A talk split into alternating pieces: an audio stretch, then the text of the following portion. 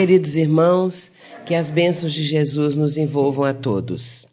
O nosso tema, as cinco vertentes da mensagem de Jesus, expressa os cinco pontos básicos da mensagem do Mestre, desse legado de luz que ele deixou para a humanidade. É muito importante fazermos uma reflexão em torno dos ensinamentos de Jesus. Mesmo no meio espírita, nós notamos que a, a, a atenção das pessoas em relação às passagens do Evangelho não estão sendo assim muito constantes. E nós temos necessidade de buscar aquilo que Jesus legou para nós porque a transformação moral que a doutrina espírita propõe, ela tem como fundamento, ela tem como base para que nós consigamos realmente realizar essa transformação os ensinamentos de Jesus.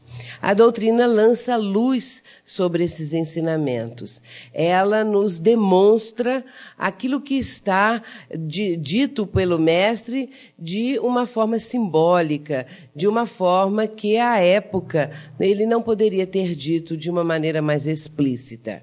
Nós vamos então abordar esses cinco pontos básicos.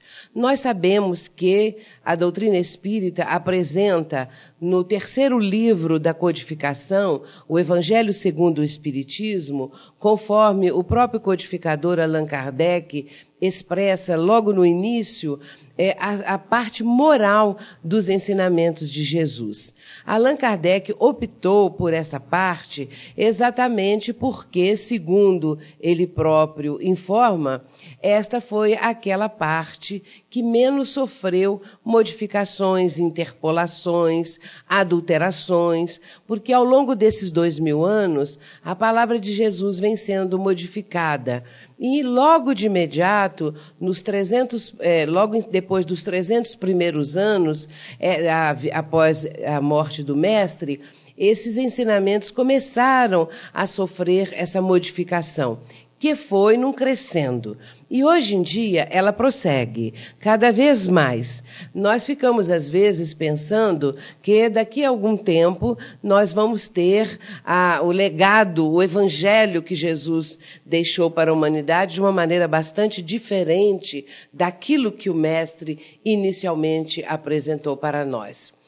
Então, nós temos em o Evangelho segundo o Espiritismo a parte moral desses ensinamentos. Entretanto, ali não está contida toda a mensagem do Mestre. Se olharmos o Novo Testamento, aonde estão registrados todos os fatos e feitos da vida de Jesus, nós verificaremos que existem outras partes também bastante importantes, mesmo que elas tenham sofrido alguma transformação, vale a pena conhecermos e buscarmos entender o significado daquilo tudo. Mas olhando no conjunto os ensinamentos de Jesus, é que nós vamos destacar esses cinco pontos principais. Entretanto, também é preciso dizermos, inicialmente, como uma introdução, que a humanidade, passando por esta crise, que é uma crise mundial, conforme todos nós sabemos, a, a humanidade tem esse roteiro de luz há dois mil anos. Se seguíssemos esse roteiro, se a humanidade conhecesse e procurasse realmente é, vivenciar os ensinamentos de Jesus ou dos grandes líderes religiosos que trouxeram ou que prepararam o caminho para a vinda do Mestre e que trouxeram também é, ensinamentos muito profundos que o Cristo depois aprofundou e ampliou eh, de maneira notável, a humanidade estaria bem melhor. Então, nós ficamos a pensar acerca disso. O quanto nós estamos distantes desses ensinamentos e muito mais ainda da vivência daquilo que Jesus deixou para nós. Allan Kardec, no final do livro A Gênese, esta é uma passagem que eu vou dizer agora que eu cito frequentemente, porque acho assim notável e também oportuna. Mas no final do livro A Gênese, repito, Kardec vai colocar a respeito da geração nova, dos sinais dos tempos, e ele vai, a certa altura, é, expressar numa frase aquilo que a humanidade está passando agora. Mas olhando é, quando ao tempo de Kardec, quando ele escreve, ele já estava olhando aquele tempo que estava vivendo, que ele próprio estava vivendo, mas também lançando um olhar para o futuro. Kardec escreve da seguinte maneira: Hoje não são mais as entranhas do planeta que se agitam, são as da humanidade. Se nós pensarmos um pouquinho numa frase tão curta quanto essa e tão profunda, nós verificaremos que é isso que está acontecendo nos tempos atuais. Ele escreveu há quase 150 anos, mas parece que escreveu ontem ou hoje, cedo. Hoje não são mais as entranhas do planeta que se agitam, são as da humanidade. Realmente, se nós analisarmos, observarmos as entranhas do nosso planeta, naquele princípio, quando tudo era um caos ainda nos elementos da natureza, nós vamos constatar que houve uma mudança muito grande, porque naquele início a, a, Terra era uma bola incandescente, era um globo incandescente tudo estava ainda para ser acomodado nos seus lugares. Através de bilhões de anos, foi se formando a crosta terrena, aos poucos, e no início aquela crosta ainda muito fina rompia-se a todo momento através da, da, do impulso que vinha do interior, o magma incandescente, para é, forçar a crosta que apenas estava começando a se formar. Mas com os bilhões de anos, ela foi cada vez mais se consolidando e chegamos aos tempos atuais. As entranhas do planeta não estão mais tão agitadas quanto naquele tempo. Poderíamos pensar assim, ah, mas temos muitos vulcões, temos terremotos, temos inundações, temos isso e aquilo, temos realmente. Há pouco tempo eu ouvi no canal Discovery que nós temos, na atualidade, nada mais nada menos que 90 vulcões em atividade. Claro que não são vulcões que estão em erupção, mas em atividade surda nas entranhas do próprio vulcão. Porque isso ainda acontece. As entranhas do planeta estão bastante acomodadas, mas ainda existem os terremotos que expressam as acomodações das placas tectônicas. Isso tudo acontece. Mas em relação aos primeiros tempos, já houve um progresso muito grande. Entretanto, as entranhas do ser humano estas estão agitadas, convulsionadas, porque o ser humano está passando um momento de crise como nunca antes havia acontecido. E os valores todos estão sendo colocados em xeque. As pessoas estão perdidas, sem referencial, e nós podemos ver isso nas próprias casas espíritas. Pessoas que chegam e, no atendimento fraterno, vêm relatar que estão perdidas, não sabem o que fazer, não sabem como entender o sentido da vida, e isso é geral. E muito pior ainda em determinados países, em determinadas situações.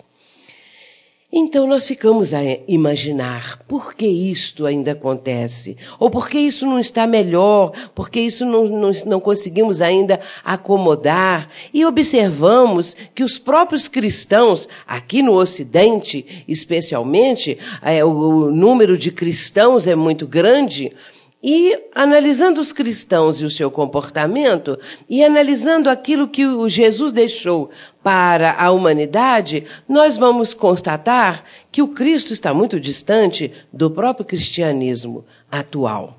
E Humberto Roden, que é um autor espiritualista, ele diz o seguinte: hoje é muito difícil encontrar o Cristo no cristianismo. E é verdade. Nós estamos verificando que isto é uma realidade. Portanto, a doutrina espírita nos apresenta condições de entendermos a mensagem de Jesus. E mais que isso, de vivenciá-la, de procurar trazer esses ensinamentos para os dias de agora. Às vezes pensamos assim, ah, mas dois mil anos, dois mil anos está tão distante. Mas nem tanto assim, porque dois mil anos se transcorreram e nós continuamos do mesmo jeito. A humanidade pouco progrediu moralmente, progrediu muito intelectualmente, mas moralmente ela ainda está atrasada. Muito bem, então, analisando esses cinco núcleos da mensagem de Jesus, os cinco pontos principais, nós vamos observar o primeiro deles e o mais importante o ponto principal da mensagem de Jesus é Deus. Ou seja, a nova concepção que Jesus trouxe acerca do Criador. Nós sabemos que Jesus nasceu no meio de um povo monoteísta. E isso era necessário porque os povos em volta eram politeístas. E Jesus não poderia trazer a sua mensagem no seio de um povo politeísta. O povo judeu era um povo monoteísta, acreditava em um único Deus. E isto realmente era o necessário para que Jesus pudesse, então, ali, diante daquela situação vivenciada por esse povo, colocar a sua mensagem, trazer os seus ensinamentos, trazer a boa nova para a humanidade. E isso vai realmente acontecer. E Jesus veio modificar com seus ensinamentos a concepção acerca do Criador. Se nós observarmos naqueles tempos a, a, a, noção que as pessoas tinham a respeito de Deus, nós vamos encontrar que o que predominava era o Deus da lei mosaica. O Deus cruel, o Deus vingativo, o Deus que é, pune os seus filhos, que castiga os seus filhos, que privilegia outros. Entre parênteses, qualquer semelhança com religiões da época atual é mera coincidência. Fecho parênteses, porque a coisa continua. Muito bem, então, o Deus da lei mosaica era aquele Deus que estava ali como o poder de é, condenar os seus filhos ao fogo do inferno. O interessante é que, se nós formos fazer uma análise a respeito da, do, do livro Gênesis na Bíblia, nós vamos verificar que os paradoxos são frequentes, são constantes, porque a, a, linguagem bíblica é toda ela simbólica. E, infelizmente, uma grande maioria das pessoas analisa a Bíblia tomando ao pé da letra tudo aquilo que ali está. Entretanto, é tudo um simbolismo e a doutrina espírita nos mostra isso. Nós vamos encontrar Deus é, criando o mundo é, em seis dias, no sétimo descansou, como se ele ficasse cansado. E se Deus tinha aquelas fraquezas todas que ali estão narradas, ele não poderia ser realmente o criador de todas as coisas, aquele que deu vida a tudo, que criou o universo. Então, Deus, como está relatado ali, criou é, é o planeta porque aí, no, no, caso, nem é o próprio universo, pelo que está constando ali. Então, ele criou uma, o planeta e foi colocar depois, quando tinha condições, já estava é, em condições de habitabilidade, ele foi colocar o casal, não é? Primeiro Adão, depois Eva, e aquela historinha toda que nós conhecemos. E a ciência hoje demonstra que não teria condições de que a humanidade tivesse nascido de um único casal. Mas vamos dizer que sim, e que depois a Terra já estava começando a ser povoada, aquela coisa toda, mas um dia Deus resolveu resolveu que tinha que acabar com aquela raça humana que ele havia criado e ele manda o dilúvio, mas ele preferia Noé e a família dele. Ele tinha uma predileção por Noé. Então, Noé e a família foram salvos. E aqueles casaizinhos de bichos, conforme tudo é narrado. Então, nós verificamos que, a, a, nem, sem falar aqui em Caim, Abel e aquelas outras coisas todas, né? Hum, porque nosso tempo não dá para fazermos uma análise mais pormenorizada e também nem vem ao caso. Mas é para termos uma ideia da, de que aquilo era a infância da humanidade. Então, ao tempo de Moisés, a compreensão acerca da criação da terra, acerca eh, da criação da, da própria população terrena, necessitava ser daquela maneira. Mas quando Jesus veio, realmente o Mestre trouxe uma nova ideia, uma nova concepção acerca de Deus. Ele veio mostrar o Criador como Pai de todas as criaturas, como Pai, é, Criador de tudo o que existe no Então, nós vamos começar a observar esta mudança de mentalidade que Jesus é, começou a é, fazer penetrar, a impregnar o psiquismo daquelas pessoas. Entretanto, apenas uma minoria tinha condições de absorver esses ensinamentos. Quando os discípulos um dia perguntaram a Jesus, pediram a Jesus, Senhor, ensina-nos a orar. Jesus então vai pronunciar a mais perfeita prece que existe, porque é uma síntese realmente fantástica a prece do Pai Nosso. E muito interessante que Jesus, em alguns momentos, havia se referido a Deus como meu Pai. Meu pai trabalha, eu trabalho também. Em vários momentos ele fala meu pai. Porém, naquele instante, ele vai dizer Pai Nosso. Ele vai dizer de uma maneira diferente, para mostrar que o Pai é Pai de todas as criaturas. E naquelas primeiras frases dessa prece, o Pai Nosso, nós vamos verificar Jesus mostrando realmente este Pai, com todos os seus atributos, dentro daquilo que era possível para a época. Então, nós verificamos que, dentro dessa sequência de ensinamentos, Jesus está mostrando a magnanimidade do Criador, está mostrando o Pai do céu como aquele que ama os seu, seus filhos, aquele que não privilegia, não castiga, não tem é, aqueles, aqueles pruridos, como está narrado na Bíblia, ou, ou no, no Deus da lei mosaica, de, de ódio, de raiva, porque esse Deus até então conhecido era um Deus muito cheio de defeitos, muito cheio de paradoxos e de incongruências. Então Jesus começa a trazer esta ideia nova.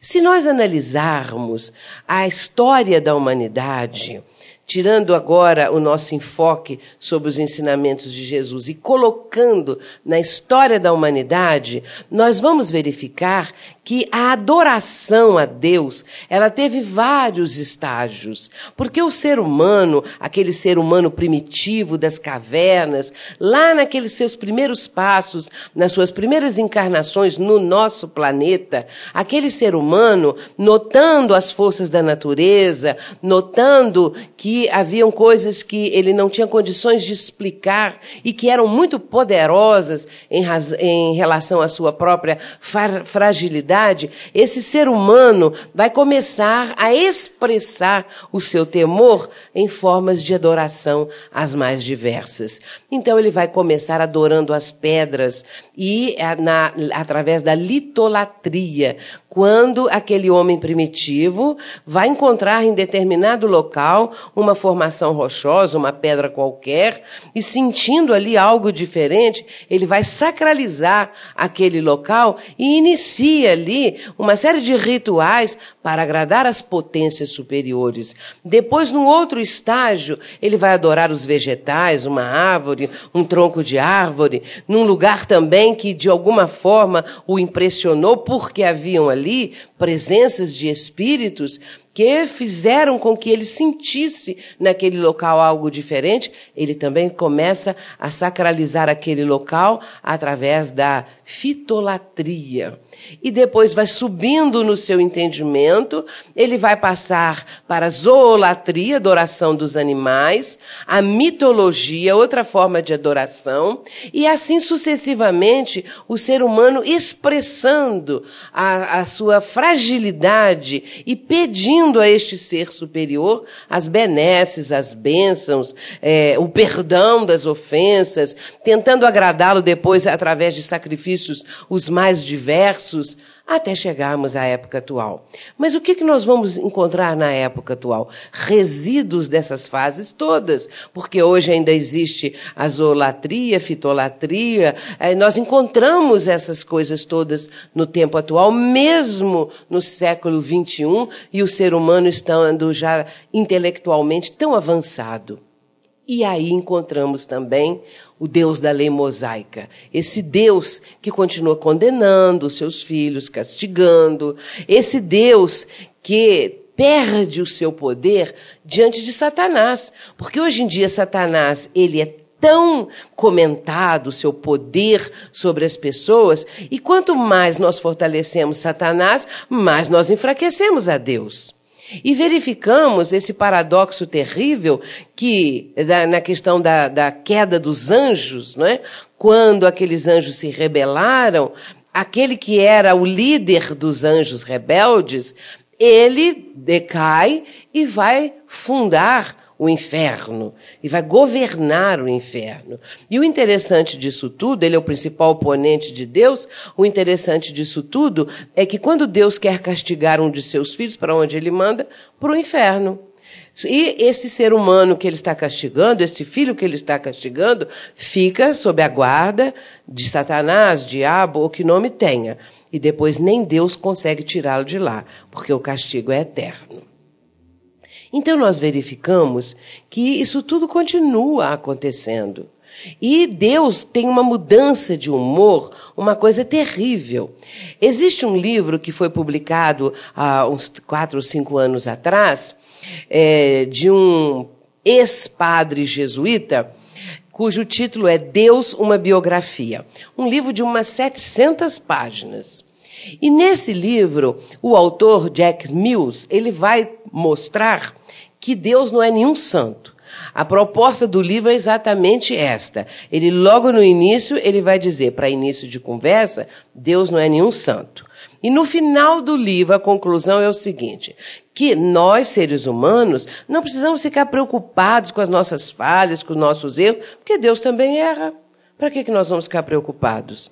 Então, esta é a proposta do livro. Esses absurdos das pessoas que não têm o entendimento que a doutrina espírita nos proporciona.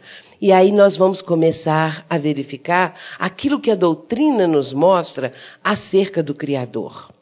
A, a doutrina espírita como que desmaterializou Deus, mostrando o Pai em espírito e verdade, tal como Jesus ensinou na passagem da Samaritana, quando em João capítulo 4, é, aquela entrevista notável de Jesus com a samaritana, que a certa altura, Jesus vai dizer no versículo 24 que Deus é espírito e importa que seja adorado em espírito e verdade. Já era um avanço muito grande no entendimento, mas as pessoas ainda não tinham a condição necessária, a não ser uma minoria, para compreender isto. E a doutrina hoje vem nos mostrar exatamente o Pai do Céu de uma outra maneira. Allan Kardec vai começar o Livro dos Espíritos com qual questão? Qual é a questão que abre o livro dos Espíritos? Que capítulo abre o livro dos Espíritos? Deus. Exatamente porque Allan Kardec compreendeu ser esta questão magna para toda a humanidade. Se nós somos filhos desse Pai, nós precisamos ter um entendimento um pouco mais profundo acerca dele.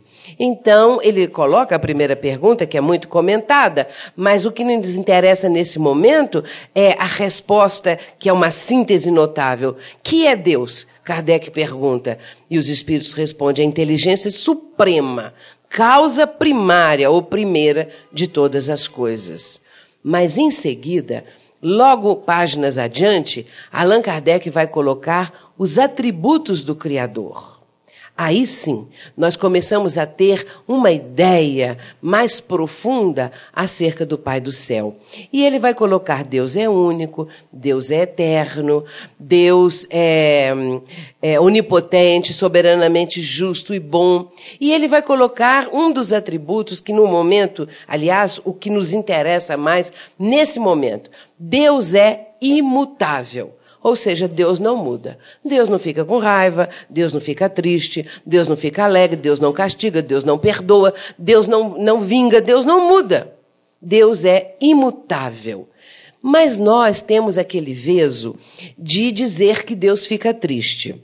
E às vezes falamos isso com as nossas crianças. Não faz isso, meu filho, porque se você fizer isso, Papai do Céu fica triste. E quando a criança acerta em alguma coisa, nós falamos: Papai do Céu ficou alegre com você.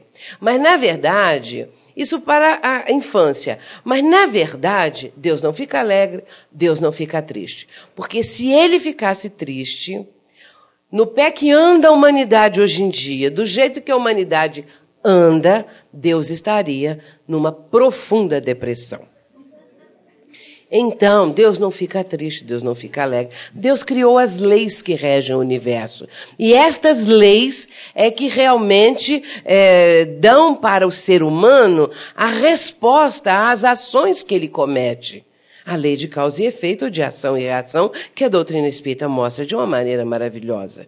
Portanto, nós temos em O Livro dos Espíritos a explicação mais notável e mais profunda que existe no momento acerca do Criador. Por que, que a ciência hoje é materialista? Por que, que já de longo tempo para cá, por que, que a ciência não admite a presença de Deus? Não admite que Deus existe? Exatamente porque o Deus que é mostrado para a ciência é esse Deus que está aí.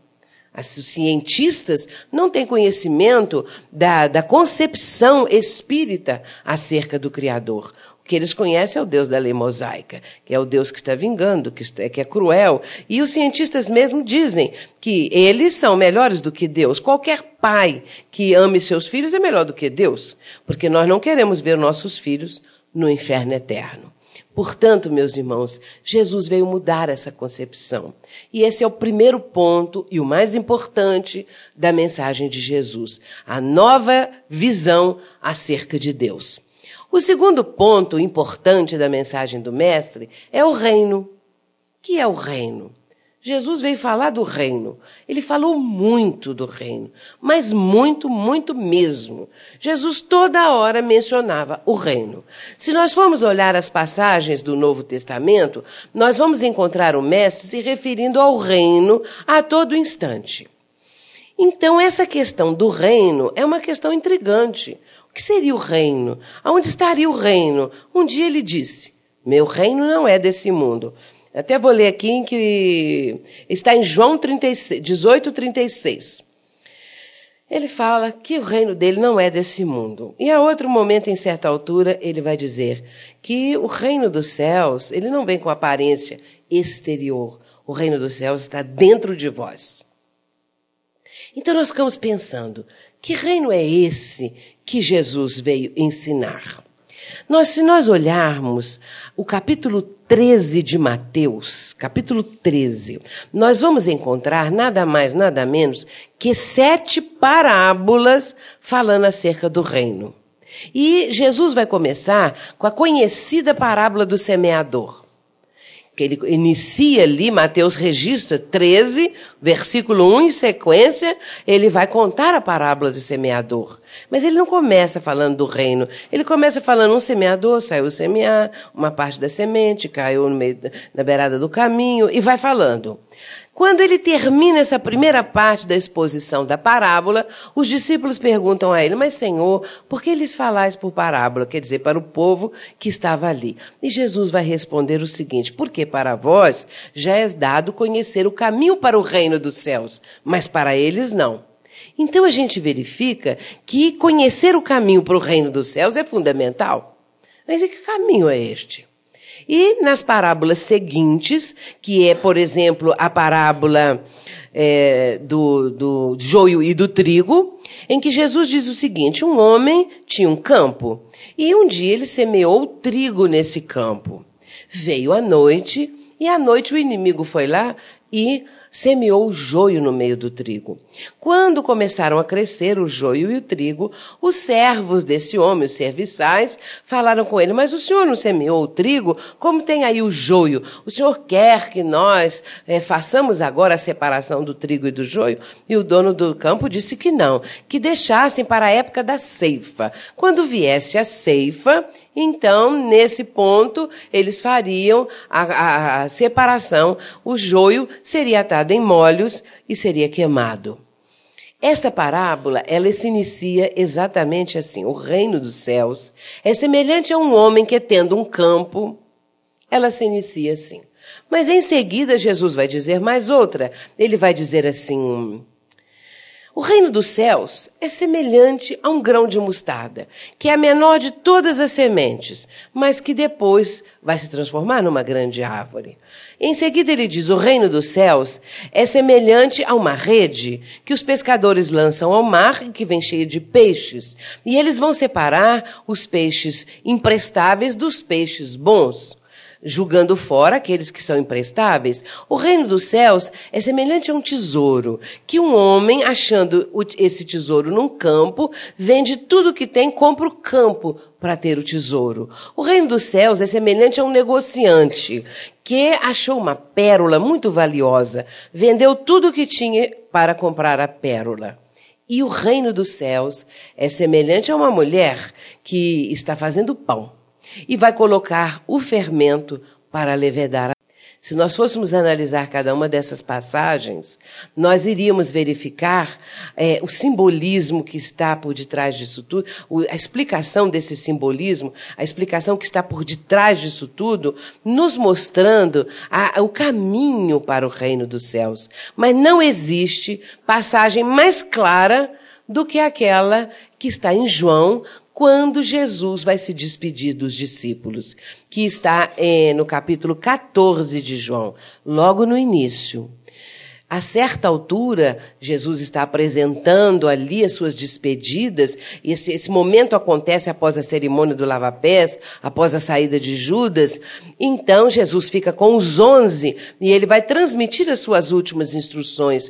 E no capítulo 14, ele vai começar assim: Não se turbe o vosso coração, crede em Deus, crede também em mim. Na casa do Pai há muitas moradas. Se assim não fosse, eu vou-lo teria dito vou preparar-vos o lugar. Quando ele fala isso, ele deu ensejo a que Tomé fizesse uma pergunta. Tomé, sempre curioso, mas Tomé vai fazer uma pergunta que a humanidade toda gostaria de fazer se pudesse. Quando Jesus diz: Vou preparar-vos o lugar. Já sabeis para onde vou. E Tomé vai dizer: Senhor, nós não sabemos que lugar é esse, nós não sabemos para onde vais. Dando ensejo a que Jesus dissesse: Eu sou o caminho da verdade e da vida, e ninguém vem ao Pai senão por mim.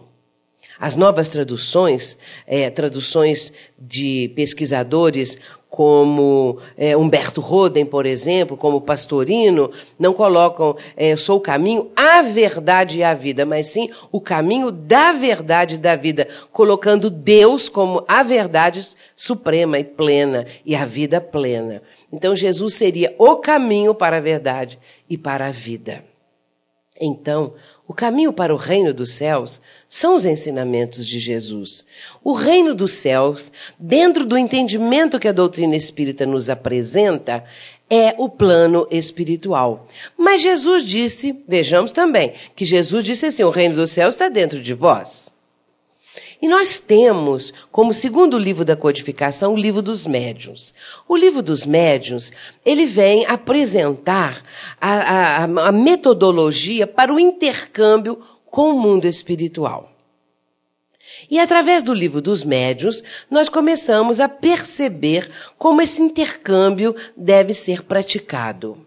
Muito bem, se o reino dos céus está dentro de nós, ou seja, se nós alcançarmos um estágio é, interior de tal nível é, de transformação para melhor, nós poderemos alcançar esse reino dos céus colocando-o no plano exterior nos planos superiores. O reino dos céus é interior, está dentro de nós. Mas se nós tivermos uma determinada evolução, nós poderemos ir para planos superiores, levando o reino dos céus que existe em nós e que vai ser projetado em determinados planos espirituais mais elevados, formando então esse reino que já está dentro de nós e que é exteriorizado por todos os espíritos que, estando nesse nível, se agregam, se associam, se aproximam. E aí nós temos o reino dos céus dentro da criatura e o plano espiritual superior consubstanciando esse reino dos céus. Mas só alcançaremos isso através desses ensinamentos do Cristo, através de tudo isto que a doutrina espírita nos proporciona. E o livro dos médios nos trazendo a possibilidade de entretermos esse intercâmbio com os bons espíritos, com os espíritos elevados. E depois nós verificamos que com essa abertura do livro dos médiuns, nós vamos ter na sequência, no crescimento do movimento espírita, nós vamos encontrar, por exemplo, o livro Nosso Lar, mostrando na época eh, de Francisco Kim Francisco Canto Xavier, de, do ano de 1944, psicografado por ele, lançando esse livro nosso lá, nos mostrando a possibilidade dos planos, dos níveis espirituais, dessa espiritualidade superior que a doutrina espírita descortina para nós. Então, o reino é esse caminho que nós temos que buscar para instalá-lo dentro de nós, que é um país que nós ainda não temos conhecimento. Nós trazemos isso dentro de nós, em germe, mas precisamos desenvolver, cultivar essas condições para termos direito ao reino, instalando-o em nós e atingindo os planos superiores. No terceiro ponto, nós vamos encontrar a lei de amor. Jesus veio ensinar o amor na sua expressão mais pura, mais legítima, mais adiantada, digamos assim, plena. Nós sabemos que a, a, o Mestre trouxe uma nova ideia acerca do amor. Jesus veio mostrar essa condição de amor através da regra áurea: amar a Deus sobre todas as coisas e ao próximo como a si mesmo. Antes ele havia dito o grande mandamento. Isso está em Mateus é, capítulo 22, versículo 37, o grande mandamento. Amarás o Senhor teu Deus de todo o teu coração, é, de toda a tua alma de todo o teu entendimento. Mas dois versículos adiante, ele vai dizer uma síntese disso. Amar a Deus sobre todas as coisas e ao próximo como a si mesmo. O Mestre está ensinando esse amor que supera qualquer barreira, esse amor que ele exemplificou durante toda a sua trajetória e que continua exemplificando como governador espiritual que é do nosso planeta. Mas esse amor que o Mestre ensinou, e que a doutrina espírita veio nos mostrar através do Evangelho segundo o Espiritismo, especialmente se nós formos olhar lá aquele capítulo de amar ao próximo, amar aqueles capítulos amar ao próximo, amar aos inimigos. Nós vamos encontrar numa mensagem maravilhosa do Espírito Lázaro, é, em que ele diz o seguinte: quando Jesus pronunciou a divina palavra amor, os povos sobressaltaram-se e os mártires, ébrios de esperança, desceram ao circo. A doutrina espírita vem pronunciar a segunda letra deste alfabeto divino, reencarnação, que levanta a lápide dos túmulos vazios, mostrando a imortalidade, a continuidade da vida. Então, meus irmãos, nós vamos entender o quanto a doutrina espírita contribui para esse entendimento, porque, na verdade, nós falamos muito em amor, mas será que sabemos amar realmente? Vejamos que esta frase, amar a Deus sobre todas as coisas e ao próximo como a si mesmo, evidencia três gradações de amor. Amar a si mesmo, olhando de trás para frente, do, do fim da frase para o início. Amar a si mesmo, amar ao próximo e amar a Deus. Precisamos amar a nós mesmos, porque amando a nós mesmos nós conseguiremos amar ao próximo, e amando ao próximo nós amamos a Deus. Mas nós temos muita dificuldade em amar a nós mesmos. Às vezes nós temos raiva de nós mesmos, ou às vezes cobramos muito, não nos perdoamos, às vezes somos muito rigorosos, às vezes nos autossupliciamos, nos autocastigamos. Essa coisa existe realmente na nossa vida. E para termos uma ideia, se nós começarmos a analisar o amor que é proclamado nos livros, nos filmes, nas novelas, nas conversas das pessoas, e se diz que isto é amor, nós vamos analisando profundamente verificar que isso não é amor, não tem nada de amor. O que existe é paixão. O que existe é o sentimento de posse que a paixão acelvajada, como diz Joana de Ângeles, imprime na convivência entre duas pessoas, no relacionamento entre duas pessoas. E nós verificamos que quando há um relacionamento que é chamado de amor, esse relacionamento, ele pode, em determinado momento, ser rompido por uma das pessoas, por um dos parceiros, e aquele outro que ficou preterido vai se vingar. Bom, não é feliz comigo, também não vai ser com mais ninguém. Então eu vou é, me vingar desse homem ou dessa mulher, e aquela pessoa que dizia amar loucamente, maravilhosamente, plenamente até o fim dos tempos, esta pessoa começa a se vingar daquele que ela dizia amar ou daquela que ela dizia amar. Era amor? Não era amor, era posse. Desde o momento que perdeu a posse daquela pessoa, a, a, a situação se modifica totalmente. Eu costumo dar como exemplo uma frase de uma música do Djavan, que é um compositor excelente. Tem músicas maravilhosas. E esta que eu vou citar, a frase também é uma música muito bonita. Mas Djavan diz assim, a certa altura da letra, ele diz assim: Vem me fazer feliz porque eu te amo. Não deveria ser o contrário? Vem me fazer feliz porque eu te amo. Quer dizer, se eu te amo, você é obrigado a me fazer feliz, porque eu te amo. Você não faz mais que a obrigação de me fazer feliz. Não seria o contrário? Vou te fazer feliz porque eu te amo? Não é isso que é amor? O amor realmente é bem diferente. Nós ainda não compreendemos o que é o amor. Nós, agora que estamos começando a entender este sentimento e a começar a cultivá-lo. Por isso, a doutrina espírita, através do Evangelho segundo o Espiritismo, é, que é o livro por excelência que nos mostra a visão de amor de uma maneira diferente e também a própria doutrina espírita no seu conjunto, nos ensinando a amar realmente, nos ensinando a ter uma outra compreensão da vida e em relação às próprias pessoas com as quais nós convivemos, essa dificuldade de relacionamento que existe.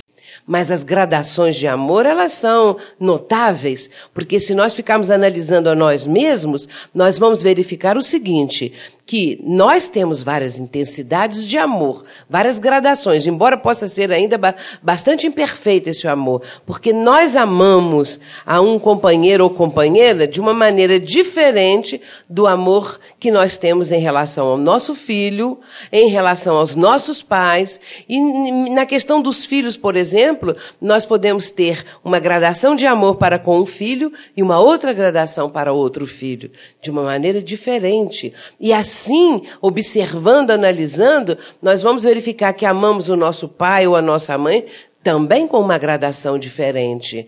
Amamos é, um companheiro, amamos os amigos, amamos os benfeitores espirituais. Quem não é espírita ama o santo, tem aquela devoção, aquela adoração. No meio espírita, nós amamos os amigos espirituais, amamos Dr. Bezerra de Menezes, que é uma unanimidade nacional e internacional.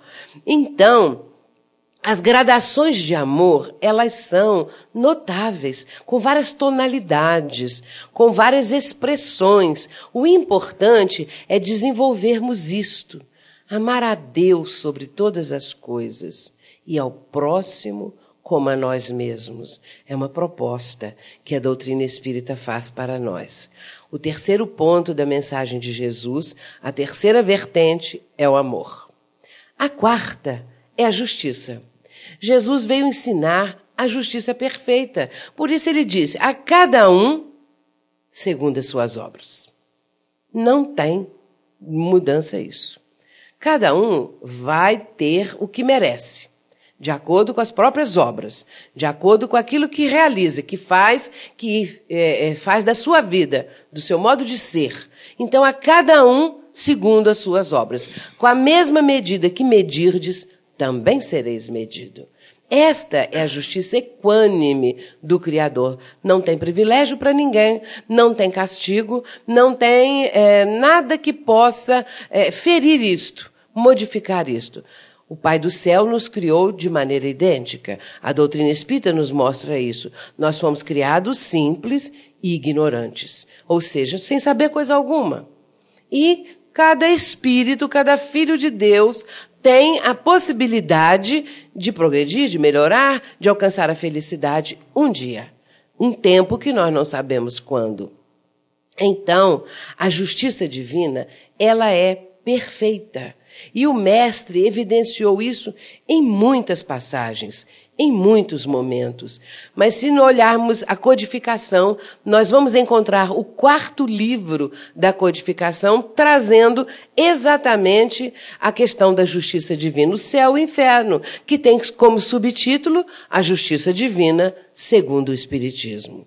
E ali no livro Céu e Inferno, que é o quarto livro e até pouco lido pelo próprio meio espírita, mas é um livro simplesmente notável, nós vamos encontrar ali Kardec abordando a questão do céu, a questão do inferno, do purgatório, do passamento, da desencarnação, a questão do Código Penal da vida futura, tudo isso na primeira parte. Na segunda parte, Kardec vai colocar 66 comunicações de espíritos de diferentes graus evolutivos para que nos depoimentos de cada um nós tenhamos uma ideia da justiça divina. Mas a justiça divina está muito bem expressa também no Código Penal da Vida Futura, capítulo 7 da primeira parte. O Código Penal da Vida Futura, Kardec coloca esse Código Penal em 33 itens. Então nós vamos ver ali os mecanismos da justiça divina. E ele começa não vou falar os 33, não, viu, gente? Mesmo porque eu nem sei de qual, uns três só. Mas ele começa o Código Penal da Vida Futura dizendo o seguinte: que o espírito sofre no mundo espiritual a consequência daquilo que ele fez na Terra. Então é o óbvio para nós, não é? Nós sabemos disso, que nós vamos colher do lado de lá aquilo que plantamos. Ninguém foge disso. Quem plantou, colhe não tem é, saída. A colheita, a, a, sementeira é livre, mas a colheita ela é obrigatória. É uma frase muito citada. Então Kardec começa exatamente dizendo isso, que o espírito encontra no mundo espiritual o resultado daquilo que ele fez na terra. Depois ele vai dizer o seguinte, que o ser humano só é, não é feliz ele só não é feliz porque ele é imperfeito. Que as imperfeições é que são causas de infelicidade. Como nós somos imperfeitos, nós não somos felizes. E aí, se nós olharmos lá na terceira parte do Livro dos Espíritos, das leis morais, na questão 614, Allan Kardec vai abordar ali a questão da lei natural, a lei divina ou natural. Ele vai começar é, é, perguntando o que é a lei divina, o que é a lei natural. Os espíritos vão explicar que é a lei divina, a lei que rege o universo. E ali, naquelas questões todas, ele vai colocando, ele vai cercando o assunto até 619. Mas então é que nós estamos enfocando nesse momento. Mas então Kardec vai dizer o seguinte: que o homem só é infeliz porque se afasta das leis divinas. Então, ele se afastando das divinas leis, ele é infeliz. Ele está andando é, em direção oposta à lei divina. E vem a resposta. Agora, ele diz também o seguinte: que é, é, essas leis divinas, o ser humano não conhece essas leis. Porém, à medida que nós vamos evoluindo, nós vamos conhecer isto. Cada vez mais vai se mostrando para nós. Nós vamos ampliando o conhecimento.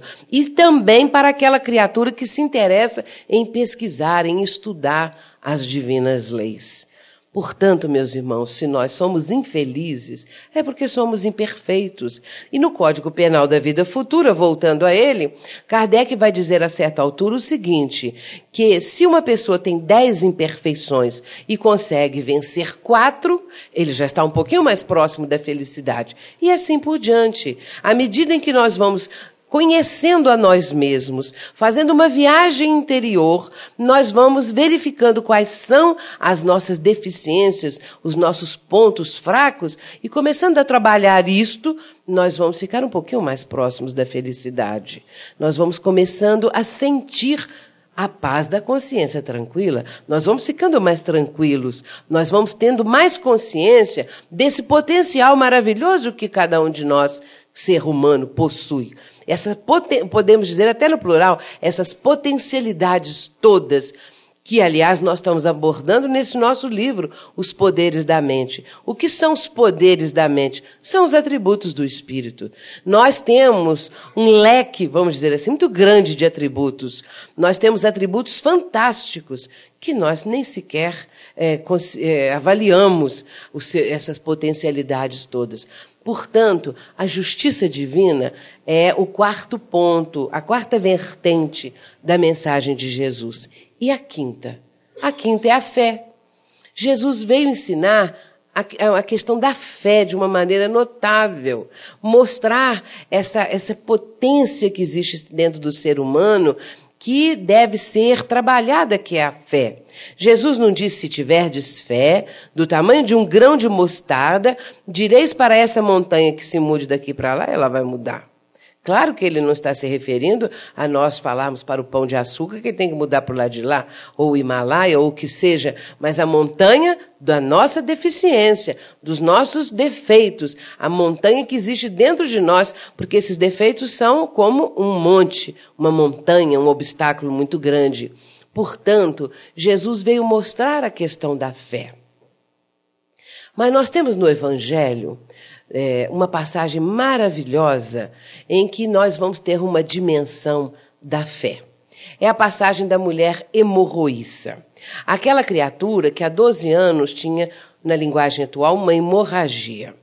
As mulheres àquela época, e através dos tempos dali para trás, não é? eram muito discriminadas, e ao tempo de Jesus também não era diferente, até hoje ainda continua, imagina naquela época. Portanto, é, aquela criatura, ela era muito mal vista, porque ela era uma mulher impura, então essa criatura gastou tudo que ela tinha o que não tinha para poder descobrir a cura para o seu problema. Mas ela não conseguia a cura. E um dia ela soube de Jesus, das curas que ele realizava, e ela sentiu que ela deveria ir lá, porque ela encontraria ali a cura que ela tanto procurava. Ela vai. Quando ela vai se aproximando de Jesus, ela vê que ele estava cercado por uma pequena multidão, que estava difícil se aproximar dele.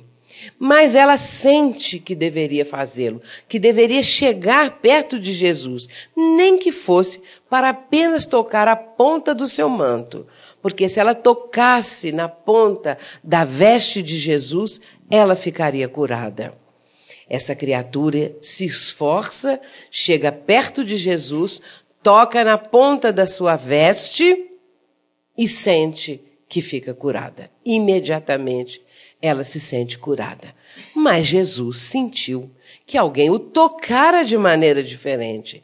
E ele vai perguntar aos discípulos: quem foi que me tocou? E Pedro vai dizer: Mas Senhor, tantas pessoas aqui em volta. E o Senhor pergunta quem o tocou. Ele diz: Mas alguém me tocou de maneira diferente, porque de mim saiu uma virtude, ou seja, uma energia curativa. E essa mulher, sentindo que deveria dar o depoimento, ali naquele instante ela vai narrar o seu drama diante de todas as pessoas. E ela vai contar o seu problema todo e que ela chegou, encostou apenas a mão no manto do mestre. E o que Jesus diz para essa criatura? Jesus usa uma frase que é a única no Evangelho. Ele diz assim: é, Filha, vá em paz, a tua fé te salvou. Ele a chama de filha. Eu acho isso maravilhoso, acho isso notável. Jesus chamar aquela criatura de filha. Mas nós vemos aí uma fé muito sólida, uma fé que foi tão grande, que foi capaz de atrair a energia curativa de Jesus para ela. Não foi Jesus que estava ali preocupado em doar aquela energia para a mulher, mas ela que buscou essa energia com uma força de vontade muito grande. Ela atraiu a energia curadora e ficou curada. É um exemplo maravilhoso para nós que temos essa fé às vezes tão bruxuleante, tão assim uma chama, não é? Que fica bruxuleante, ora está mais forte, ora está mais fraca, ora nós estamos com uma fé poderosa, ora é aquela fé vacilante, fraquinha. E nós às vezes ficamos pensando assim, mas será que existe mesmo os espíritos? Há pouco tempo, uma pessoa que diz que já está na doutrina há 22 anos, imagine, falou comigo assim, Sueli, mas você tem certeza mesmo que do lado de lá é como está nesses livros aí mesmo? Será que, porque você fala assim com tanta segurança, será que do lado de lá é tudo como dizem os livros? Os livros de Kardec, os livros de André Luiz e tudo. Então, é aí acrescentou mais.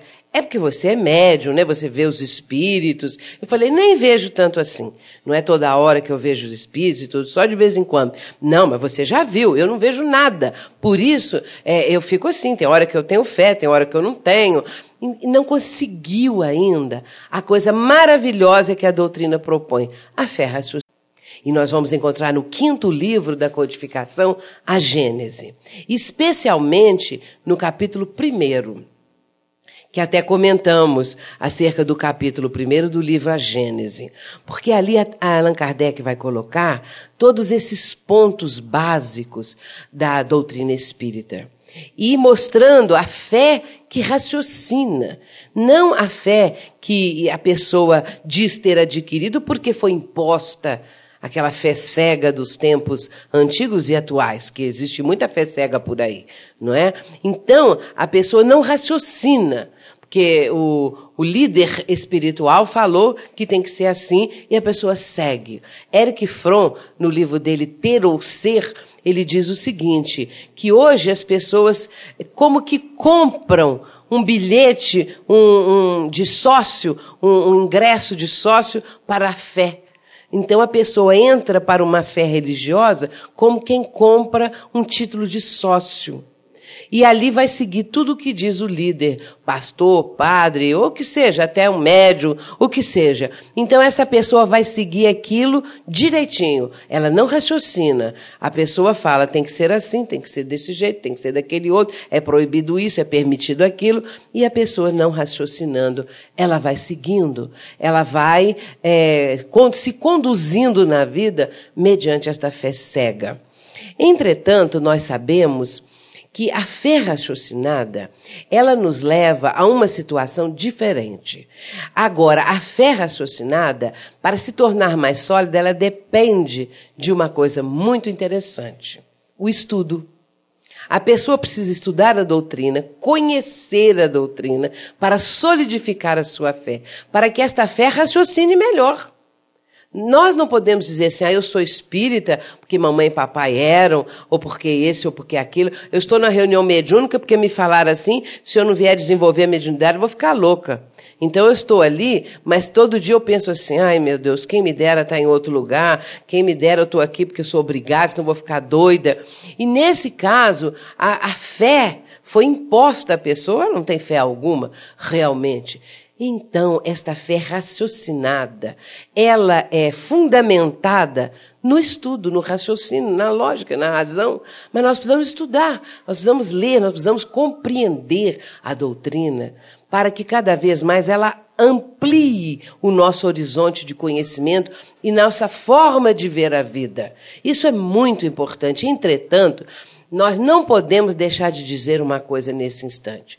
Entretanto, infelizmente, as pessoas que estão chegando para a doutrina hoje em dia não leem as obras básicas e as, as obras fundamentais da doutrina, as obras clássicas, porque existe hoje tanto romance, tanto livro levezinho, que as pessoas leem, ficam lendo, lendo aquilo, e não leem aqueles que deveriam ler para conhecer o Espiritismo.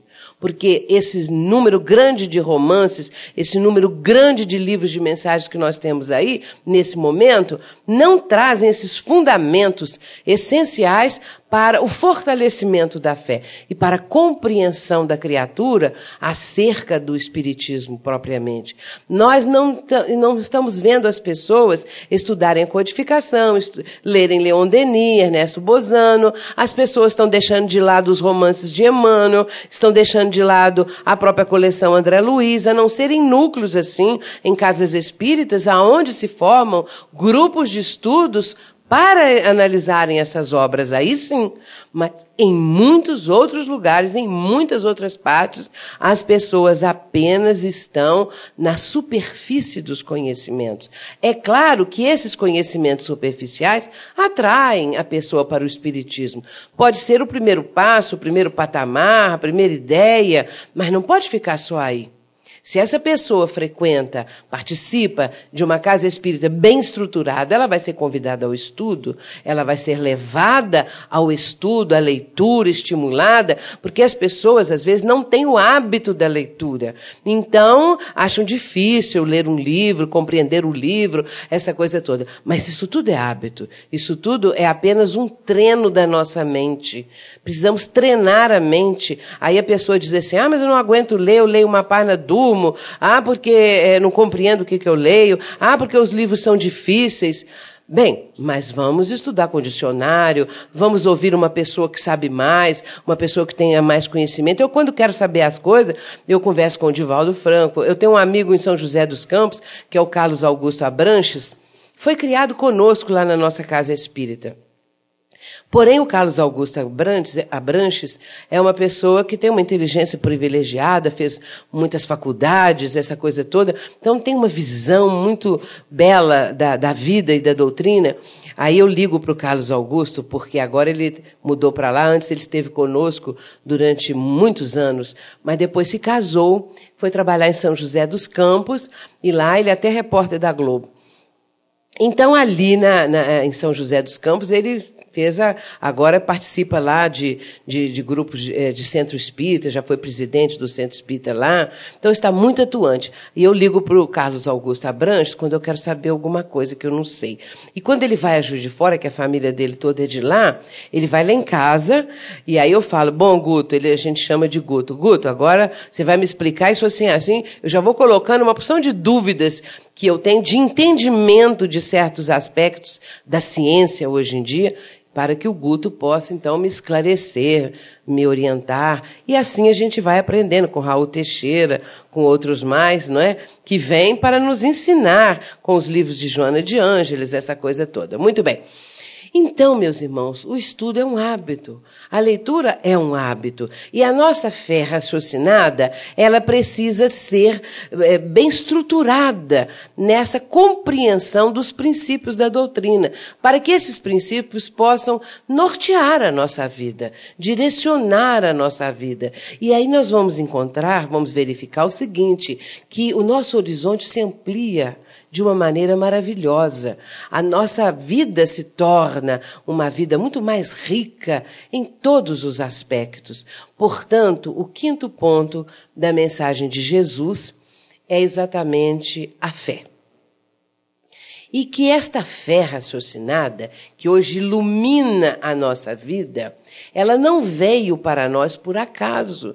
Nós não estamos nas fileiras da doutrina ou numa casa espírita, por acaso nós sabemos disso. Há todo um compromisso que assumimos antes da atual reencarnação. E nos foi dado, nos foi concedido essa, essa possibilidade de uma fé raciocinada, do conhecimento do Consolador prometido por Jesus.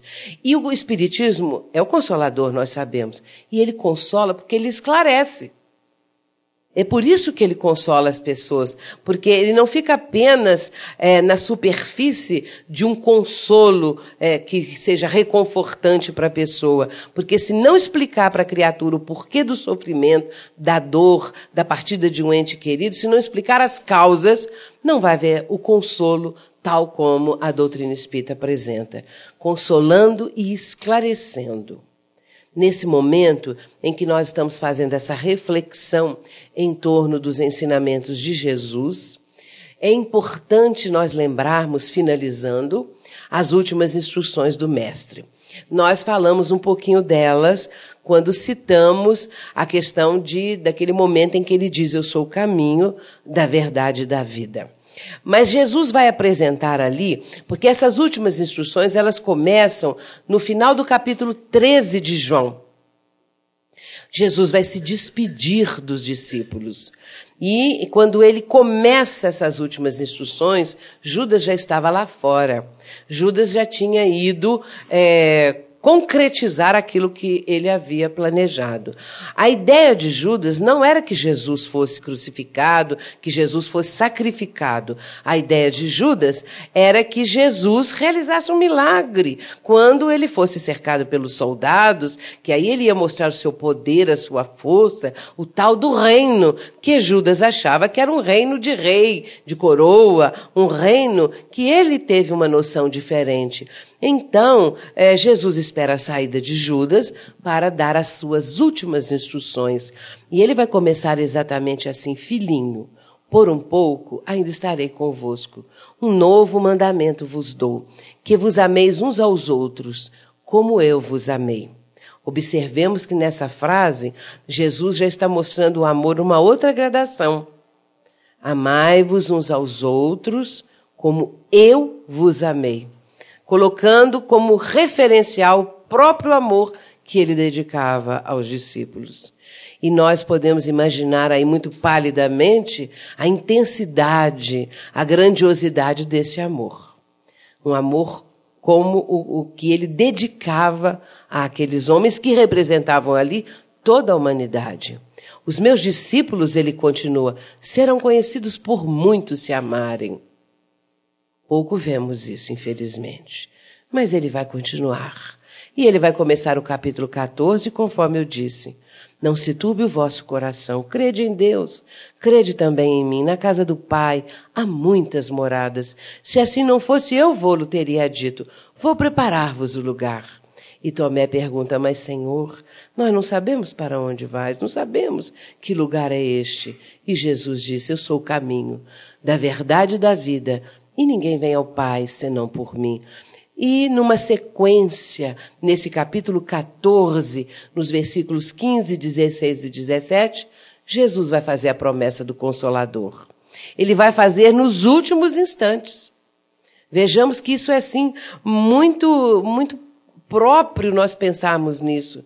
Por que, que ele não disse antes? Porque ali era despedida. E Jesus sabia que quando ele saísse lá fora e os soldados viessem envolvê-lo, ele não reagiria. E ele seria sacrificado, ele sabia disso. Estava preparado para isso. Mas os discípulos ficariam sem esperança alguma, desesperados, como ficaram. Tanto que houve uma debandada geral, só ficou João acompanhando Jesus. Mas o mestre então vai abrir uma porta de esperança. E ele diz mais tarde: Eu rogarei ao Pai, e ele vos enviará outro consolador. Aquele Espírito Santo que o Pai é, é, enviará em meu nome, o Espírito de verdade, que vos fará lembrar tudo o que eu vos tenho dito. E Jesus vai mencionar o Consolador mais três vezes. Depois ele vai dizer: Convém que eu vá, para que o Consolador venha. E ele vai terminar essa preleção final no capítulo 16, no último versículo, Jesus vai dizer o seguinte: Digo-vos estas coisas para que em mim tenhais paz. No mundo só tereis aflições, mas tem de bom ânimo, eu venci o mundo. Vamos pensar um pouquinho nessa passagem do Mestre, nessa frase. Digo-vos estas coisas para que em mim tenhais paz. No mundo só tereis aflições, mas tende bom ânimo. Eu venci o mundo. Então Jesus está naquele instante final dizendo: Digo-vos estas coisas para que em mim, ou seja, nos meus ensinamentos, tenhais paz. No mundo, nas coisas materiais, na horizontalidade da vida, nas coisas terrenas, puramente físicas e materiais, Só tereis aflições, ele diz. Mas tem de bom ânimo. Eu venci o mundo. Ele já mostrava ali naquele instante que ele estava acima de todas aquelas injunções e que se nós o seguíssemos, não teríamos as aflições que hoje temos. Se nós seguíssemos os seus ensinamentos, encontraríamos a paz. Por isso ele diz: No mundo só tereis aflições, mas tem de bom ânimo, eu venci o mundo, colocando-se como exemplo máximo para que a humanidade alcançasse a paz que necessita. E depois, no capítulo 17, João vai registrar a prece final que Jesus profere. Então ele vai dizer, é, João coloca da seguinte maneira que Jesus, levantando os olhos para o céu, começa a orar. E Jesus vai dizer: Pai, é chegada a minha hora. Revelei o teu nome aos homens, mas os homens não me compreenderam e não o compreenderam. A tua palavra é a verdade. E há uma sequência belíssima nessa oração final, que é longa, mas a certa altura, Jesus vai dizer assim: Porque tu me has amado desde antes da fundação do mundo. Olha que coisa notável que ele está dizendo. Que o Pai do céu o amara desde antes da fundação do mundo. Então o mundo tinha sido diferente a fundação. O modo como o mundo foi criado. Aí ele diz assim: Não peço que os tires do mundo, mas que os livres do mal. Nós vamos pensar um pouquinho o que seria o mundo sem o mal. Não havendo mal algum nem em nós, nem em torno de nós, nem no mundo. É esse o planeta de regeneração e depois nos patamares acima, para chegarmos um dia à humanidade, evoluindo para chegar a ser uma humanidade feliz, ditosa, livre do mal. E na sua última frase, Jesus, dizendo para o Pai do céu, ele pede o seguinte: Porque tu, ó Pai, esteja neles, nos discípulos, e eu neles esteja. Para que o amor com que me tens amado, Jesus diz, esteja neles e eu neles esteja. Assim ele termina essa prece. E é assim também que nós estamos encerrando, com essas palavras do Mestre, pedindo que nós possamos ter um pouco em nós, cultivando, exercitando desse amor que o Pai do céu nos criou no amor pleno, absoluto. E Jesus exemplificou para nós que esse amor que o Pai do céu dedica a todos nós esteja realmente em nós e também o que o Mestre exemplificou, porque assim nós alcançaremos a felicidade plena um dia. Que Jesus nos abençoe muita paz.